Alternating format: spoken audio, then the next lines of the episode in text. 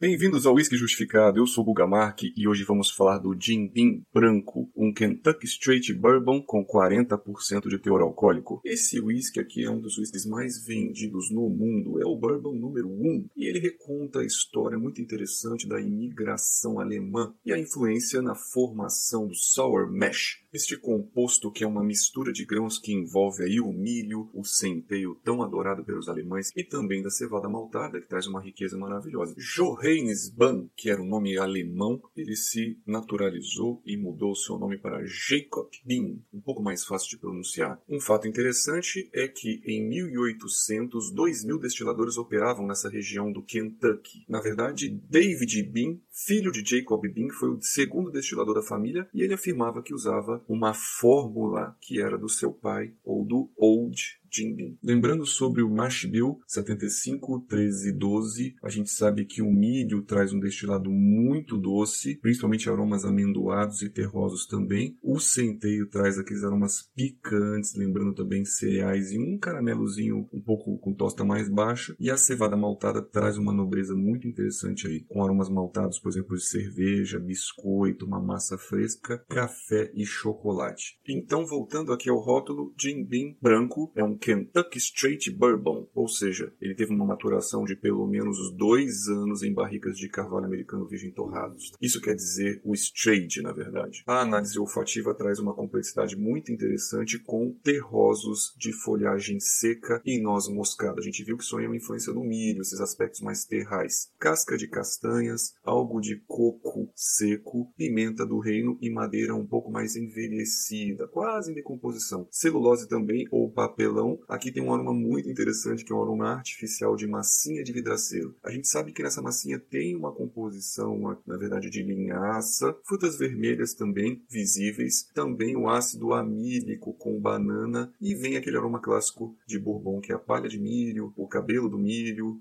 a espiga do milho cozida e algo também da baga da baunilha e a canela molhada. O álcool é visível? Ele é visível com uma certa pungência e uma leve ardência ao nasal. Então aqui a gente percebe algo de álcool jovem, volátil, a fase bucal da degustação do Jimin branco tem aqui uma oleosidade baixa, mas é presente, e tem uma correspondência nasal bucal interessante, algo de trigo, algo de linhaça, é um corpo leve, taninos levemente ardentes, ou seja, presentes, gerando aquele ataque picante, mas é passageiro. A persistência gustativa é fugaz ou rápida, com residual de boca aquoso e enceirado, deixando um retrogusto de folha seca, terral, uma madeira velha e interessante a casca da castanha castanha do Pará ou um coco seco. Então a gente conclui como um rótulo bastante interessante e bem praticado no Brasil. Ele é encontrado a um preço acessível e em garrafa de um litro pode ser utilizado para fazer coquetéis e também a degustação no método de shot, porque ele já tem taninos levemente mais macios e quando você já entrega a bebida lá atrás, na base da língua, ela já tem uma picância um pouco menor e uma deglutição mais fácil. Ficamos por aqui então com essa avaliação do